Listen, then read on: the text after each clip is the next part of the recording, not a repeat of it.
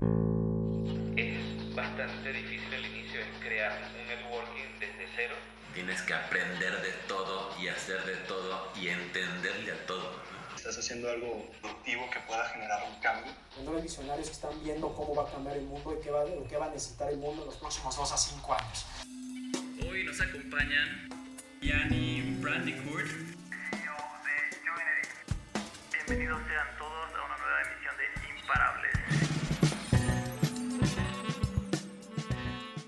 a todos, bienvenidos sean a una nueva emisión de Imparables, el podcast de arcángeles.co, donde todos pueden invertir. Aquí hablamos sobre inversiones, innovación y emprendimiento. Mi nombre es Alberto Navarro, director de producto de Arcángeles. Hoy me acompaña Vianney Brandicourt, es CEO de Joinery. Vianney, how are you? I'm great, and thank you so much for uh, accommodating me in English. I really appreciate it. It's uh, it's a pleasure to be here, and I'm looking forward to telling you all about joinery and uh, our current traction, our vision for the future, and our team. No worries, it's uh, perfect. I think it's also a role of ours to expand and have a variety on different languages and the way that we uh, conduct our business and interview our founders. So uh, it's great to have you. We're connecting via Zoom, so we're going to try to keep this this conversation as fluid as possible. And to start with this, I would like to ask you first of all how you got involved in the entrepreneurial space, how how you start developing the, your first projects, and how it all all this converged finally to founding and running Joinery now. Yeah, no, I'm happy to, to go into that. My first kind of when I started getting the bug for working on you know my own projects and having a little bit more ownership and honestly more risk and ambiguity. Even in, in uh, my first job uh, at Google, where I was uh, a data analyst, uh, they had um, this this kind of famous like 20% project that was available to even junior employees.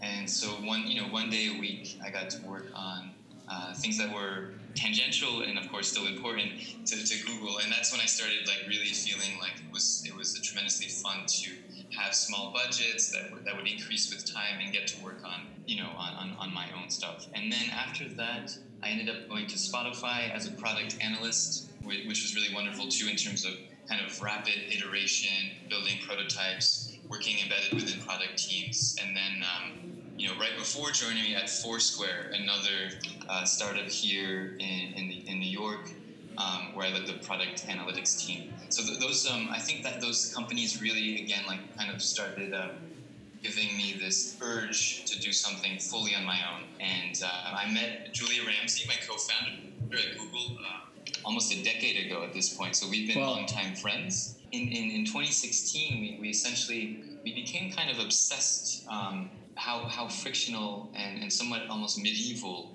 finding apartments in most major cities is. You know, it was 2016, so not exactly. You know, the internet had been around for a while, and um, and we realized, you know, that you know, be it Paris, London, Boston, New York, all cities that we had, you know, experience living in, um, it was kind of frictional on on two main accounts, and one one of them was just the user experience was was challenging, and, and you know the, the time it took to find an apartment and, and the stress involved and the process itself.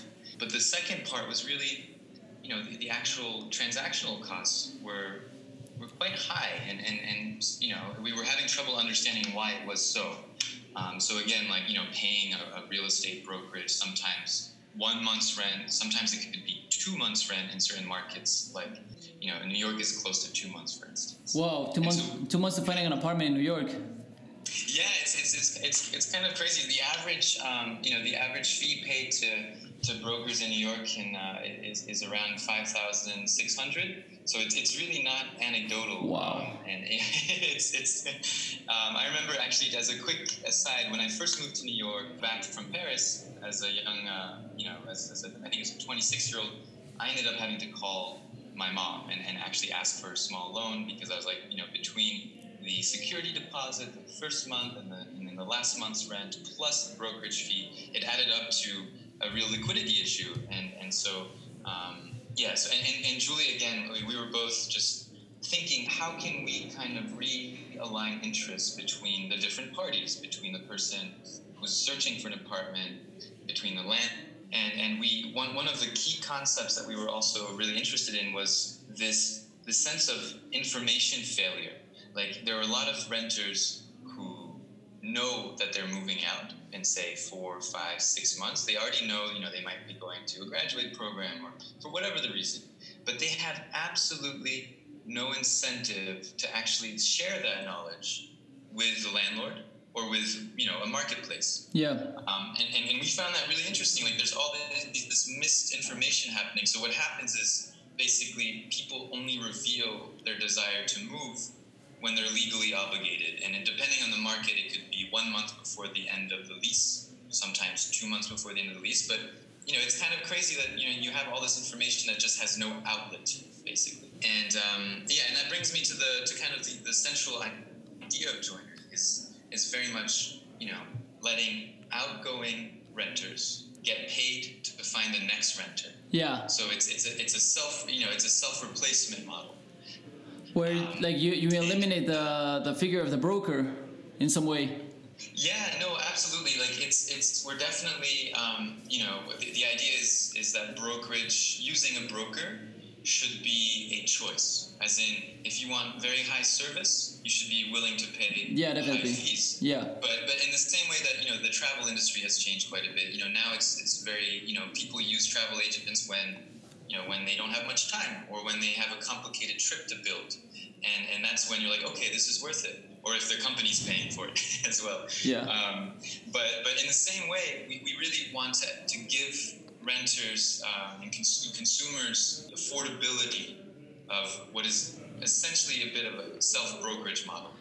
And, um, and and so yeah, so we, we, this this is like kind of the really you know intuitive, simple vision we have, which is how can we become the largest brokerage without having any brokers on staff? So really creating a whole new workforce where the person who's leaving is passing the baton to the next renter. And what we like about this too is, is there's an emotional dimension, which is, you know, a lot of people who are leaving their apartment, by definition, they know so much about their, you know, their, their individual apartment, the building, the neighborhood.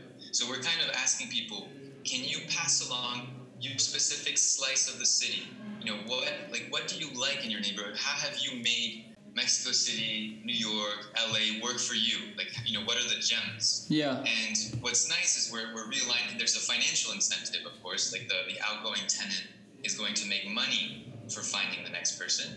But in, in the same way that Airbnb has been very good at making hosts, you know, want to share and want for the people that come over to have a great experience, we, we're doing the same thing in the rental space.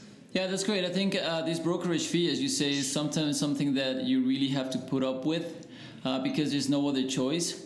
I think um, I used to live in Berlin for some years, and I think the situation is very similar. Finding an apartment over there is, is really very hard, especially for newcomers. If you're going to get an apartment that has just been released into the market, then you're definitely going to go deal with brokers, and a lot of people don't really have the liquidity to pay the amount of fees that they normally expect. So the way uh, things turned out over there is like the only way that you can find an apartment or a room there with other people is just through friends or friends or friends. You know, so like somebody posts uh, a message or a post on Facebook or whatever saying, "Yeah, we have a free room." Uh, with me and my friends, or I know somebody who has a free room, then like that person just gets bombarded with so many messages you know but it all just stays in this closed circle you know. The marketplaces that where you can post rooms or apartments uh, they, they all get like in average i would say around 300 emails in the first hour that they posted it you know. So it's war like really getting apart an apartment is it's war. And uh, just just just staying on the community side is hard enough you know? Then if you really want to look for something for your family or something as a, as a young professional or whatever then there's this other part of the market that's completely invaded by brokers that uh, they just give you a questionnaire they just give you a list you just fill it out and there's no real human contact in it on, on who's going to be the next renter. The only thing that they're looking for is to minimize the risk of not getting the rent for the for the landlord right Yeah, no, I, I think you've really hit the nail on the head, and and and one of, one of the you mentioned something that's that was part of our you know initial kind of evidence that we should look into this uh, this issue beyond just our, our, anecdotal personal experience. But we did notice that you know these Facebook groups that you mentioned were growing. Were like a, a VC's dream, basically. You know, growing at like 25, 35 percent month over month, with um, these informal groups starting with just say 15, 20 friends that blossom into a group with sometimes 200 or 250,000 members in certain cities. So yeah. we were really, really fascinated by this phenomenon.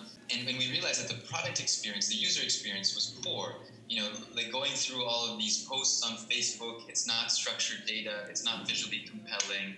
So there was a lot of appetite for, uh, again, um, a peer-to-peer solution, but you know, it wasn't verticalized into a, a good product experience. And the other key thing was we realized that all supply of apartments in peer-to-peer networks, you know, like Facebook, for instance, were all based on a little bit of desperation, as in yeah. I need to find a roommate or, or I'm breaking my lease. Whereas we wanted to augment that and, and flip the logic a bit, saying it's okay. Like, it's not that you're in a desperate situation. It's just you're leaving your apartment, but you have the opportunity to make money.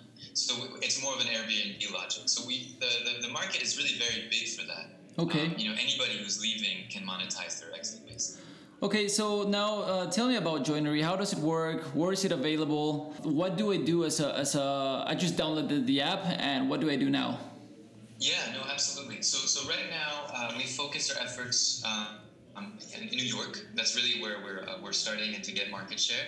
Um, again, with the ambition, of course, of, of expanding to uh, most major cities because we're seeing, you know, that friction is uh, is um, is real. You know, there's often too much demand for too little supply, and that's really a global phenomenon. In terms of how it works, basically, we've created a very simple uh, listing experience. So, as someone uh, who you know who comes across us, there's one of two ways: either your landlord will email you about joinery because we have partnerships with large landlords. So you'll get a like kind of email saying, you know, do you want to make say a thousand dollars for finding the next tenant? That's one way you'll find out about us, or through our different partnerships and uh, in online advertising. In terms of signing up, it's it's super easy. You basically give us a few pieces of information, like when your lease ends, um, and then you know a description of your apartment, what you like in the neighborhood, and then photos. So it's like kind of a typical listing, but augmented with local knowledge. And then it's, you know, I think the best parallel is it's imagine Airbnb where, you know, you start as a lister, you start getting messages from interested apartment seekers. Joinery as a platform also does vetting. So it looks at, you know, your background check, your credit score, your you can upload financial documents as a searcher. So the good news is you know, we, we do the vetting for the landlord. And in this way, also, the lister doesn't have to waste uh, time with renters who might not be qualified yeah. for their apartment. That's really the, the heart of it. And then, you know, we pass along the qualified tenants to landlords who then approve uh, or reject the application. If the application is approved, then the you know the outgoing renter can earn up to half a month's rent. So it's it's actually it's a pretty sizable about you know amount of money for New York. Again, the, the average rent is like you know about thirty five hundred. So you can make you know around seven you know one thousand seven hundred dollars to two thousand dollars on joinery. You, you mentioned before the, the average broker fee. Uh, how much was it? So the average broker's fee for the same average apartment is um, fifteen percent. It's, it's actually six 6,300 based on those same numbers. Okay. So based on, on, on uh, you know, an apartment that's $3,500 a month, uh, the typical broker's fees is $6,300. Wow. And um, yeah, and, and we're, we're only charging at most uh, a, third. a third of that yeah. Uh, in total. So it's, it's a really big difference. You're, you're saving, you know, uh, multiple thousands of dollars. Okay. So tell, tell me about the process, the, the growing process of the company now in itself. Uh, uh, you said you founded it with your partner. What was her name again? No, of course, uh, J- Julia Ramsey. Okay. So a good, yeah, a good friend of mine from Google, and, um, and yeah, no, yeah, and, and we, we founded it in, um, in in 2016 together. and then how, how do you start growing? How, how did the MVP come out? How did you finally validate that it was the right thing, uh, the, the, the right product, and then just started working on that?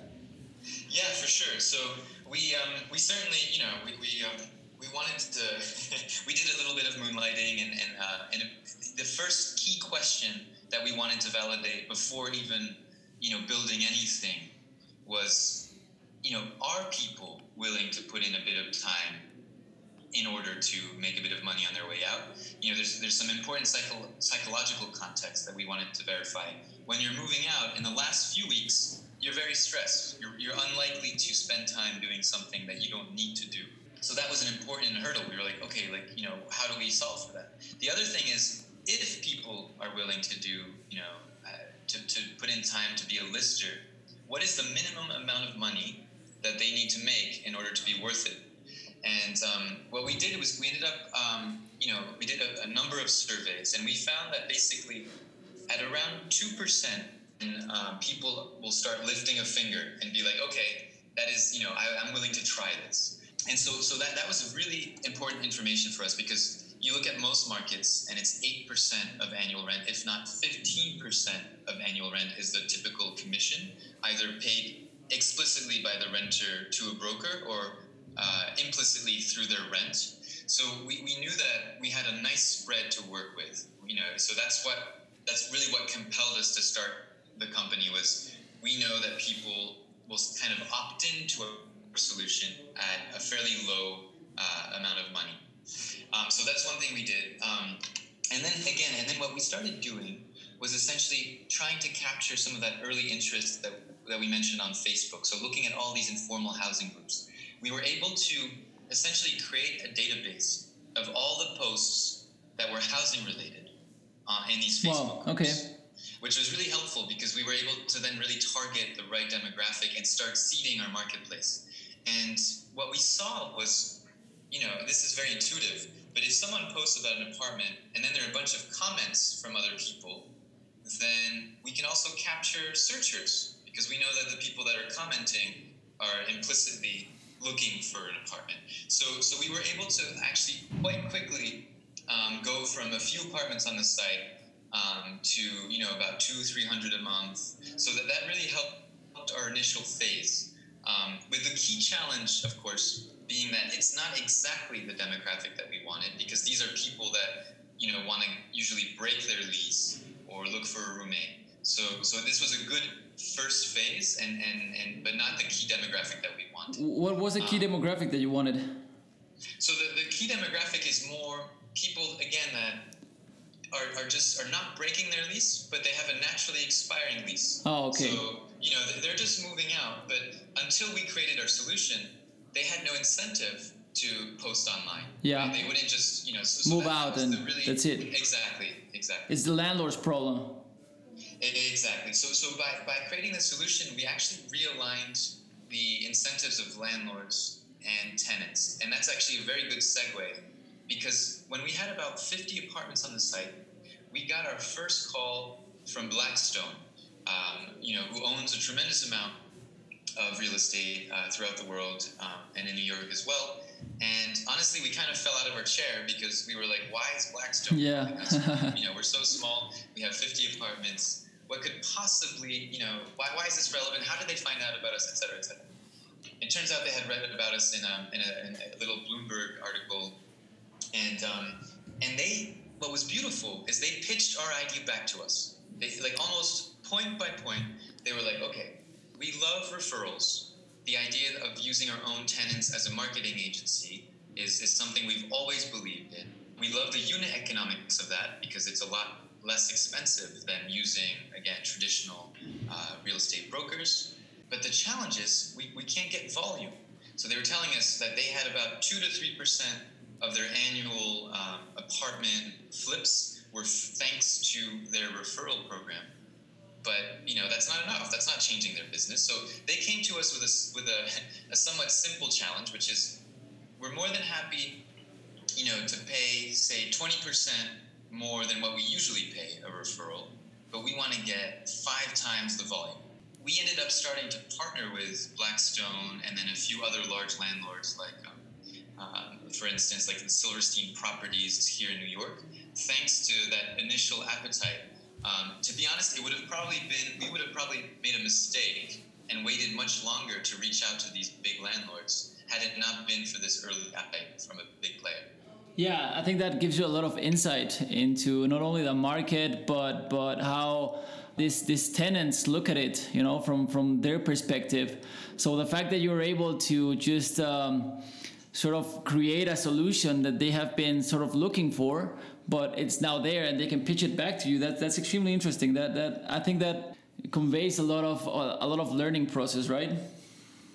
Yeah, it, it, was neat. I mean, it definitely changed our strategy because we, um, again, I think we would have focused more on traditional B2C acquisitions yeah. much longer, which is easier to get off the ground, but the unit economics are, are harder because you know you're you're constantly acquiring one individual lister, whereas with the B2B, what's beautiful is they email their own tenants about our solution. So once we have a, a signed contract with them, you know, it's it's like a step change in our volume.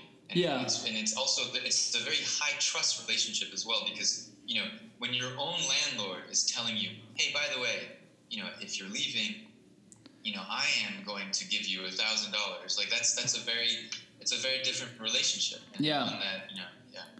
Yeah. Um, so how has been the scaling process now with this change of strategy? Um, in terms of the team that you have been building, is it more sales focused? Is it more um, IT focused?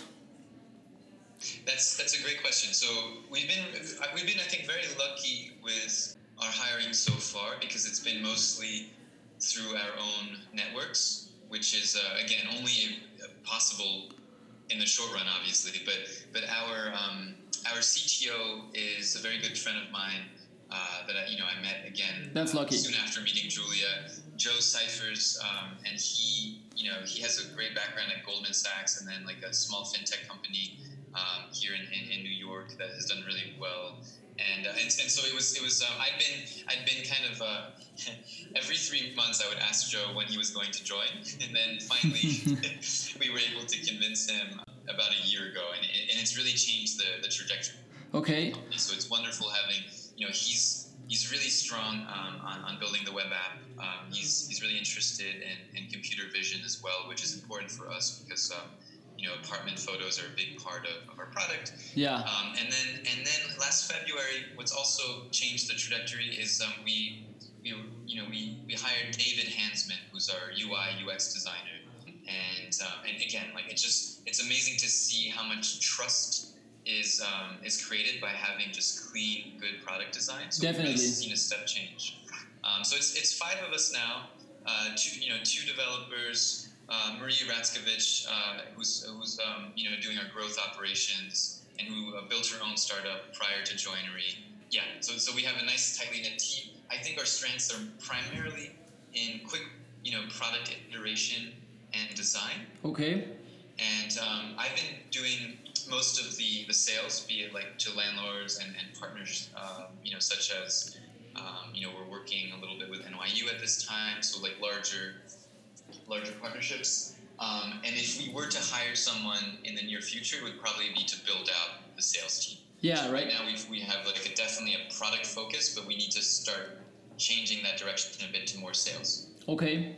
So uh, based on this, how do you see the future of, of the industry? How do you see your competitors if you think that you have any?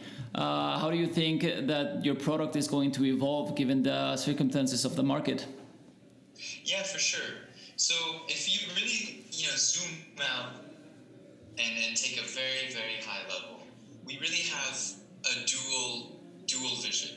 Uh, one is how can we become the best matchmakers between, you know, outgoing tenants and, and, and, and incoming tenants. So matching people to apartments. But the other thing is how do we match people to the services that they need before and after the move. So that's really our, our combined kind of long term vision. And the, the, reason we're obsessed with the second part about services is, you know, basically because the outgoing tenant can make money moving out, they tend to reveal that they're moving six, seven, eight months in advance at times. So we're the basically Joinery is becoming the first company to know who's moving, when they're moving, and and also often why they're moving. We have a lot of context around is it a new job? Is it because a couple is having a child? So we know a lot and we know it well in advance, like as you know, sooner than anybody else. So we're really looking into how can we be kind of like uh, you know a, a, very helpful, benevolent uh, uh, you know matchmaker when it comes to helping you with, with your move. You know, do you need moving services? Do you need to open a new bank account in New York, for instance, because you're a foreigner and you might be underbanked in New York? Do you need to set up your internet? With more time, we can match those people to the right service providers and make their move like a much more you know fluid, fluid process. Yeah. Good experience. Yeah, definitely. That's a that's a very good that's a very good plan. That's a very good strategy for the future. Uh, so tell me, tell me now. You've been raising, you're raising right now uh, around, and you're raising money with us here in Arcángeles, which we're very grateful for. We're very happy with that. Uh, tell me, tell us about your plans. What are you planning to do with these proceeds of the money that you raise? Sure. So to give you a little bit of background, um, we're raising a 1.75 million uh, seed round and we've already raised uh, a little over 1.1 and we're raising 200k um, via Arcángeles, which again, like we're, we're super excited uh, to be partnering with you. And it's right now, it's all about consolidating our New York market share. Okay. Before our Series A and before expanding to our next two to three cities. What are the um, next two or three cities? Oh, you said yeah. Um, the, the next two to three cities are so it's it's um, probably going to be almost a carbon copy of New York because it's so easy to again replicate this experience. Yeah. So we're probably going to do Boston and DC next. Again, because they're heavily heavily brokered, have very similar price dynamics. And then after that wave, we'd be looking at probably some of the large West Coast cities like LA. Um, SF is also a very interesting rental environment uh, that you've probably read a lot about. And then we're interested in, in after that wave of, of doing more of a of an international expansion. Um, we've actually focused quite a, a, bit of our research on LATAM, and most of our learnings and um, and feedback from landlords is our solution is, is interesting to them for a slightly different reason. In some cities, they're finding that apartments are actually not always online like there's still a little bit of yeah. Let me walk over to the building and I'll see a for rent sign, or let me yeah. drive around and look for for rent signs. So, so what we realized was landlords, you know, are often a bit older. They're not, you know, they're not the best at uh, at using, say, you know, the internet, All Instagram, platforms. Facebook. Like, you know, they're a little bit old, old school, and so so we're basically you know, giving them the opportunity to use their own younger demographic who's renting. Yeah. And help them with their own marketing. Yeah. Yeah, that's cool. So, so um, yeah, exactly. So, but in uh, terms of, sorry, go ahead. Go ahead. No, I was gonna say in terms of really big, um, like you know, from uh, next steps, it's all about increasing our penetration here in New York via B2B partnerships, large landlord partners who are also a vector for national and international growth. So instead of having similar chicken and egg dynamics uh, that we had in New York because we started from scratch in New York. We want to launch in these next cities with at least you know 15 to 20,000 units, leveraging our pre-existing relationships that we have here in New York. So that's one of our big big goals. And then in, from a product perspective, some of the capital will be used. Um, we're realizing that we really want listers to share their listing online. It's you know they have a financial incentive but they also we want to tap into their emotional the emotional benefits as well. So they have to be really proud of our product in order to uh, um, you know to spread the word online. Like yeah, everybody has a personal brand these days, and you know you yeah. don't just share anything on your Instagram. So yeah. we want to make sure we're, we're in the process of making sure that our product is best in class, such that listers will spread the word you know within their all of their networks. It's part of your identity as a exactly. as a exactly constant mover millennial or something. exactly. So yeah, that was gonna be my question. How long do you think uh, you're gonna need to in, in order to take over New York? Uh, and uh, the other thing is, do you do you think I always have this this stigma or this this thought that that uh, starting a startup in New York is extremely difficult given the prices and given the market and given the density. Uh, so I think this is the kind of ideas that are able to to really shift the way things work in New York. Yeah, no, for sure. Um, so, so for us, in terms of like to give you um, some high level numbers, basically the you know the, the largest brokerage in New York City has about seven percent of the market. So our goal is even if, if in the next uh, eight to nine months before a Series A, we get to say two and a half or three percent, we will have you know become one of the larger brokerages with you know only a tiny, tiny, tiny fraction of the costs of traditional brokerage. So again, by by creating basically a whole new workforce and, and really distributing that effort, it, it, makes a huge difference in terms of our, you know, how quickly we can scale. So, I mean, our goal, like in, in, in, the, in the long term, is definitely in cities like New York, is to get closer to, you know, 20, 25, 30% of the market. Oh, because we really believe that an affordable self, you know, self brokerage solution is the way to go.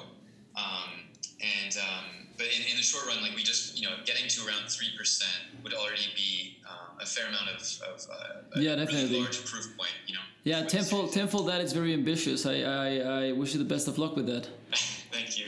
Okay, so uh, Vianney, now I have two final questions before we end the program, and the first one is. Um, with all the things that you've learned in your career in Google and then Spotify as product analyst and now a CEO in joinery, what would be the best advice that you would be able to give your fellow entrepreneurs or people that are that are planning on becoming entrepreneurs? I think the first might be to, to really, you know, listen to that that little voice in your head that is like, hey, I think I really, you know, I think I really have an idea that I want to pursue and, and not to extinguish it too early as and, and, and, say that it's impossible. And so to really believe in that in that initial uh, thirst. Um, and then I think one of the most beautiful things for me has been actually hiring people around me that that you know have a common outlook, vision, enthusiasm, um, you know, and, and just openness to to risk. And, and and just you know, there's so many highs and lows, but I think like you know finding your co-founder and finding the third and the fourth and the fifth person has been one of the most humbling and, and honestly beautiful experiences I've had because it's you, you not only create amazing friendships but you know you, you really really have to you know be a strong team and not be afraid to be vulnerable and to tell people when things are going well or going poorly. So if anything for me I feel like this has been an extremely um, humbling school of management where I've, I've really just had to learn how to create a team from scratch and, and, and learn how to empower them and to make sure that they have a tremendous amount of, of freedom and can really shine. And I think that's been something that I've loved. Okay, fair enough. And the final question I know you're aware of this, or I don't know if you're aware of this, but the name of this show is called Imparables, which in English translates to Unstoppables. So, for you, Vianney, uh, what makes joinery unstoppable?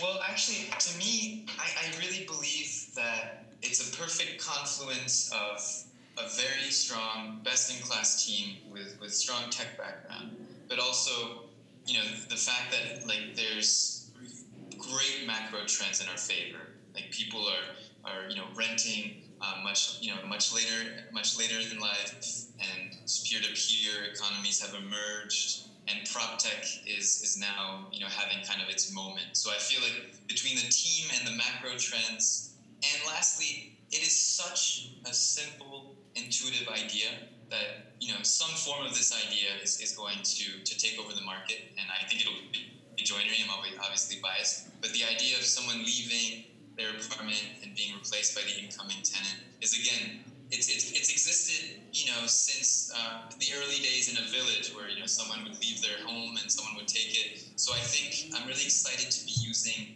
technology to actually go back to kind of a very basic, simple idea. So I, I think that's that's kind of what makes us an unstoppable is we're really tapping into incredibly simple human psychology. Yeah, I think that's a very good answer. There is this uh, thing I really like in the in uh, you know this book uh, Zero to One that he says about secrets. You know how there are secrets that are like right there in front of everybody, but nobody sees them. You know, and, and the first one to identify them is the one to exploit them. You know, in the case of Airbnb, of tapping into this uh, previously untapped offer and demand of spaces you know and as you say it, when you have a very intuitive idea and you can really you know you know like align the incentives for people to to start acting upon this idea it is it is a really very powerful um, uh, what, what how do you call it uh, motor to for success right mm-hmm. an engine exactly. if you will Excellent. Well, Vianney, thank you so much for this conversation. I think it has been very productive. I congratulate you on, on, on all your success. We're very excited to have you here in Arcángeles, and we're very excited to see to see how how your um, funding round turns out. Thank you so much. It's it's uh, thanks for having me, and, and it's uh, it's a wonderful opportunity, and, and been a pleasure working with uh, with your team.